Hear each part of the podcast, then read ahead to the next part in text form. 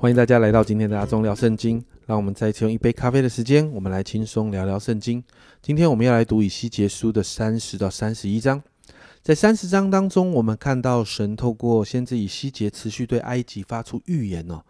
那一到十九章，这是给埃及的第三次的审判的预言。在这个预言里面，我们看到先知再一次如同其他先知书一样，提到耶和华的日子，也就是审判的日子，提到刀剑要临到埃及。然后我们就看到所有与埃及有关的，或者在附在埃在或者在埃及附近的埃及境内的民族或者是城市，都要与埃及人一同倒在刀下。在第十节这里，主耶和华如此说：“我必借巴比伦王尼布贾尼撒的手除灭埃及众人。”你看到巴比伦就成为神手中的审判工具，用来审判埃及。而这样的审判，甚至要除灭当地的偶像，并且经文说，必不再有君王从啊出自埃及啊。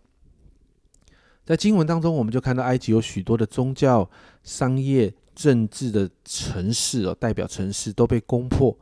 接着二十到二十六节，就是第四次给埃及的审判预言，神要跟埃及为敌啊，绑臂代表的是力量啊。那经文提到，神要让巴比伦的膀臂有力，而打断法老的膀臂，也就是埃及要交在巴比伦王手中啊。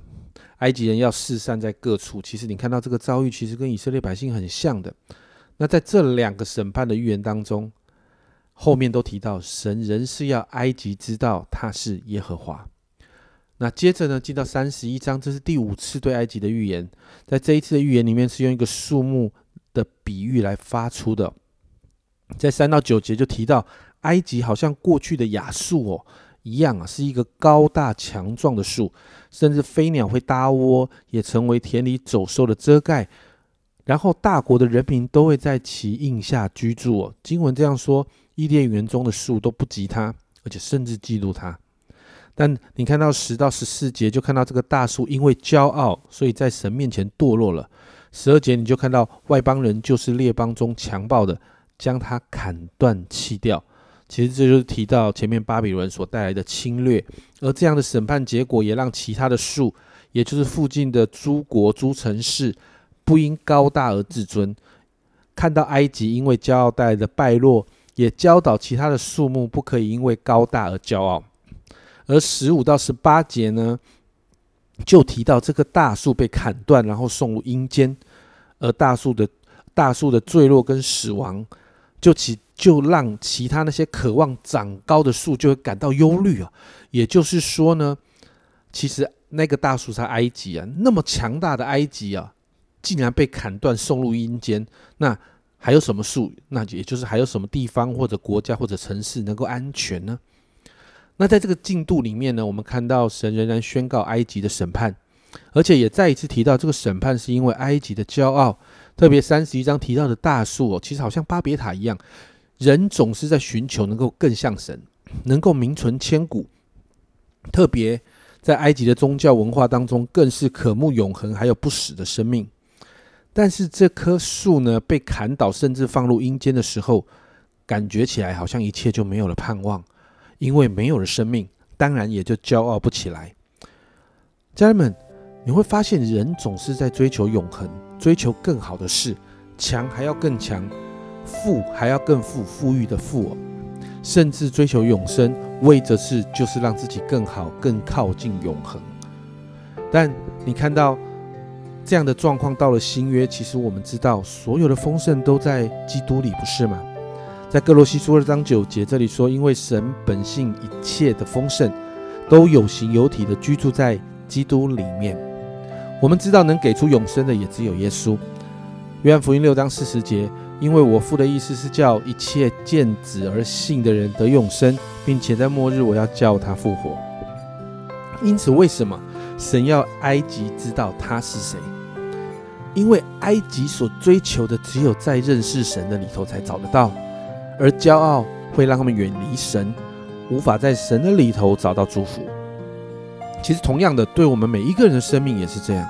认识耶稣才是我们生命可以经历丰盛、生命可以通向永恒唯一的方式跟道路。我们一生最重要的追求，不是这些权力、名声、丰盛，因为这些只会带给我们骄傲。我们要追求的，乃是那位可以带领我们进入永生的耶稣啊！所以，今天我们为我们自己来祷告，主啊，真是帮助我们，主啊，让我们真是看见主，我们要追求的是什么？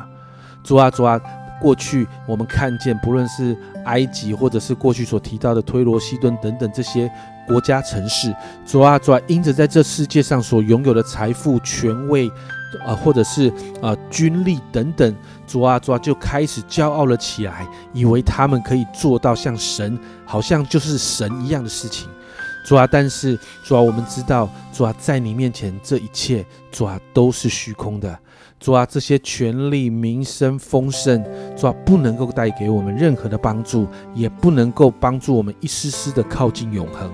主啊，我们知道往永恒唯一的道路只有耶稣。主啊，因此今天帮助我们，主啊，让我们在许多的事情上面，我们所做的决定，我们思考的方式，主啊，都是为了要得到耶稣，都是为了那个永恒的价值。主啊，好让我们开始，主啊，从我们的心开始改变起，让耶稣基督成为我们唯一的满足。谢谢主，这样祷告，奉耶稣基督的圣名求，阿门。家人们，有一首诗歌是这样说：基督是我满足，但基督真的是我们满足吗？你知道，骄傲会让我们无法真实的认识耶稣，但是认识耶稣才是我们一生的至宝，不是吗？这是阿忠聊圣经今天的分享。阿忠聊圣经，我们明天见。